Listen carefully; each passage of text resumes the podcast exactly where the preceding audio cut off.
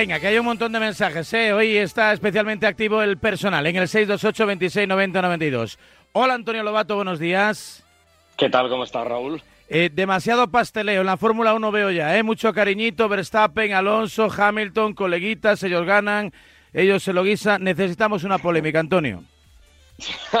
Hombre, a polémicas ha habido muchas simpáticas porque se, lanzaron los trastos luego entre bromas después de la carrera. Pero, pero en, las vueltas, en el Gran Premio, mira el hachazo que le metió Fernando a, Hamilton, ¿no? Y, y, cuando haya un poquito más de tensión y estemos llegando al final y se estén luchando ya por cosas más cerradas, o cuando haya una victoria al alcance de la mano y los tres estén cerca o dos de ellos estén cerca, ya verás cómo, cómo crece la tensión.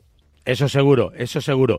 Eh, un Alonso que lo hizo rematadamente bien, a Carlos Sainz le frenó un poco la estrategia de equipo, aunque la bolsa de puntos para Ferrari fue significativa. Y un margen un poquito más estrecho que de costumbre. No sé si se puede calificar como un brote verde. Y nunca mejor dicho, ¿no? Con Aston Martin. Bueno, eh, así lo, llamé yo, ¿no? Se ven brotes verdes. La verdad es que se ven brotes de, muchos tipos, ¿no? Se, ven brotes verdes, se, ven brotes plateados, incluso, si me, si me permite, puedo decir que se ven hasta brotes rojos, ¿no? Porque también Ferrari dio un paso adelante en este Gran Premio. Y la realidad es que sí, eh, fue la carrera en la que hubo un margen con, con, respecto a los rivales de Max Verstappen en el que el margen fue más pequeño. Eh, yo no sé exactamente si es un margen que nos que nos hace una fotografía enfocada de cuál es la realidad, eh, porque puede que mm, Verstappen tuviera algo más y no lo quiso mostrar, pero también es verdad que Fernando eh, presuntamente tuvo problemas con, el combustible y, tampoco pudo mostrar todo, todo el potencial ¿no? y toda, todo el rendimiento que podría tener ese MR23 con las evoluciones que presentaron. Eh, Mercedes también ha dado un paso adelante, está confirmado que con el nuevo eh, concepto que introdujeron en Mónaco y que empezamos a ver a partir de Barcelona, las cosas van mejor. Y, todo es perfecto, eh, excepto algo que ya he dicho muchas veces, Raúl. si no existiera Verstappen, el Mundial sería una pasada, porque incluso Checo Pérez estando en Red Bull ostras, es... Eh, es más humano. Eh, es, alcanzable, sí, es humano, se, puede ir contra él. Fernando está en nueve puntos de, Checo, pero, pero el otro es eh, intocable. Intocables también son nuestros oyentes que se acumulan, hacen fila de a uno, como cuando nos vamos colocando en el pit lane para la vuelta de calentamiento 628 2690 92. Llegan las preguntas.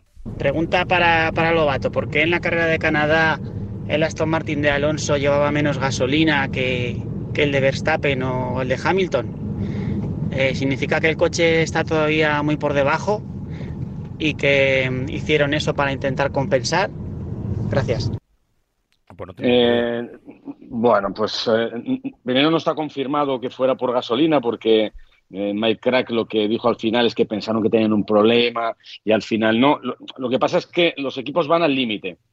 Eh, con, lo que te obliga la reglamentación, tú vas al límite y, tratas de, ajustar al máximo, porque cada, cada kilo de gasolina que tengas en el depósito, pues eh, son, son décimas, ¿no? Por cada 10 kilos son tres décimas en, de media en, los circuitos, con lo cual tratas de, ir muy, muy al límite. Y todo depende de cuánto quieras consumir, si estás en rebufo, si no estás en rebufo, si estás solo ante el peligro. Eh, entonces, el, combustible, el gasto de combustible varía, es igual que nosotros en las carreteras, o lo vemos clarísimamente en la Indy 500, si vas detrás de alguien, si estás en una batalla, pues consumes más o consumes menos.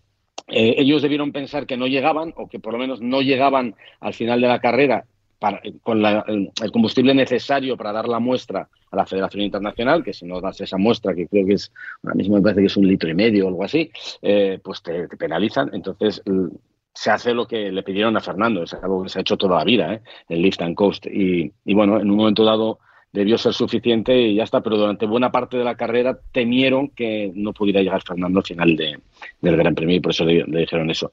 Eh, pequeños ajustes que se hacen, eh, no, no, es una ciencia exacta, bueno, sí es una ciencia exacta, pero depende de, de cuánto le aprietes al coche, si vas en rebufo, si no vas en rebufo, si vas en tráfico o no vas en tráfico. Venga, más, preguntas, más consultas. Muy buenos días, Lobato. ¿Cuánto tiempo se tarda en construir un Fórmula 1 desde cero? Es decir, si en la última práctica el coche se siniestra, ¿cuánto tiempo tardan en volver a hacer el coche para que pueda salir a la quali? Caramba, buena pregunta esa.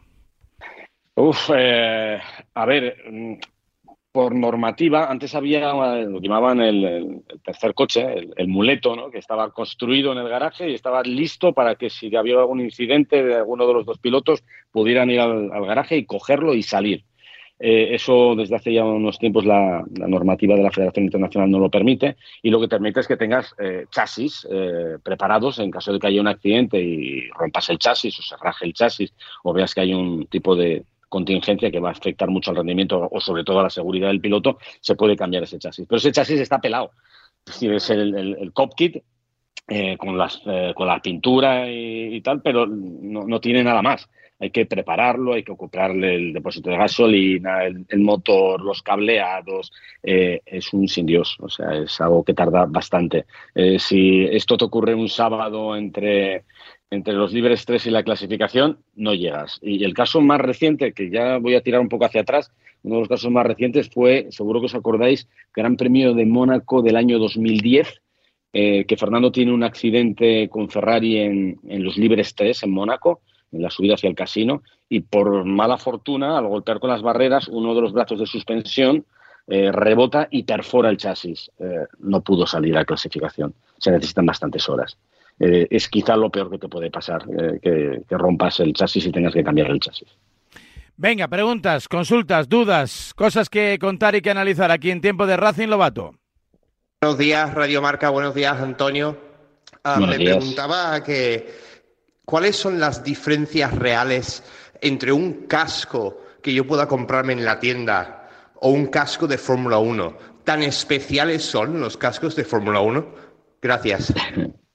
Sí, son muy especiales y muy caros. Eh, la principal diferencia, bueno, una de las principales diferencias va a ser el precio, ¿no? que no va a tener nada que ver con uno de los que te puedas comprar en la calle para usar en, la calle. Y eso que ya son caros, los cascos de alta gama de, que utilizamos para las motos, por ejemplo, pues son, son caros.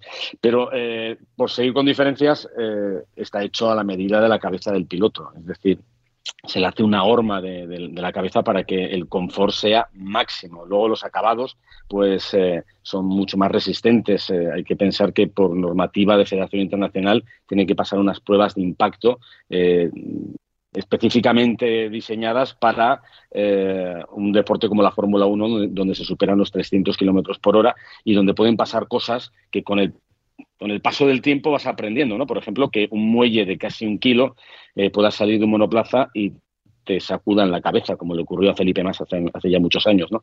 Bueno, pues a partir de ese, impacto y de ese accidente, pues eh, se obligó por normativa que parte del casco y de la visera tenía que tener un recubrimiento con un material especial eh, que, bueno, que soporta incluso la penetración de un disparo, de una bala. Bueno, hay miles de pruebas que se hacen.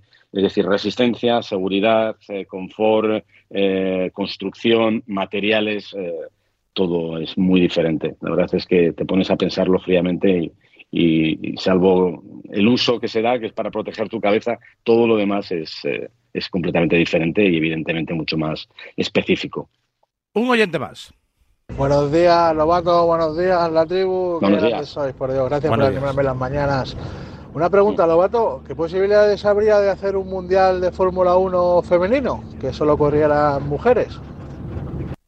Eh, bueno, en realidad hay ahora una competición eh, que se llama eh, Fórmula One Academy, que, corren eh, solo chicas y además tenemos representación española con, con Nerea Martí, con, Marta García. y, a ver, el gran problema es que eh, es un tanto polémico todo esto, ¿no? Porque antes había otra competición que, se dejó abandonado el año pasado por falta de presupuesto y las pobres chicas se quedaron ahí tiradas eh, a mitad de temporada. Ahora la Fórmula 1 ha cogido esta eh, Fórmula One Academy para, para financiar y además ellos pagan todo eh, para financiar las, carreras de estas chicas y que puedan eh, tener un calendario más o menos aceptable.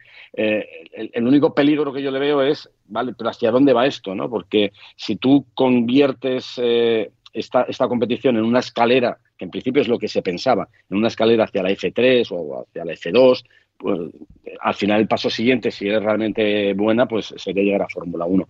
Pero la, experiencia que hemos tenido hasta ahora es que todas las chicas que han llegado a, a Fórmula a Fórmula 3, pues eh, una vez que se han mezclado con los chicos que estaban ahí, pues no han estado a la altura. Quizá Tatiana Calderón quizá la que más ha brillado.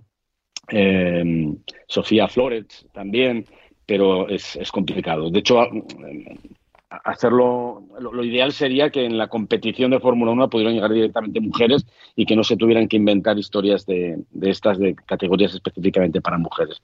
Pero, pero sí es verdad que hay muchos más eh, chicos que están en el mundo del karting, ahora las chicas se están abriendo camino también en esas competiciones y hay, menos. Entonces, claro, encontrar eh, gente suficientemente fuerte como para poder eh, hacer la escalera hacia la Fórmula 1 es más complicada. Yo creo que con el paso del tiempo las chicas estarán, serán muchas más, estarán mucho más preparadas y, yo, vamos, para mí es un sueño y es un deseo que, pueda haber alguna, alguna chica en el, futuro. Ya las hubo en el pasado, eh, con distinta suerte.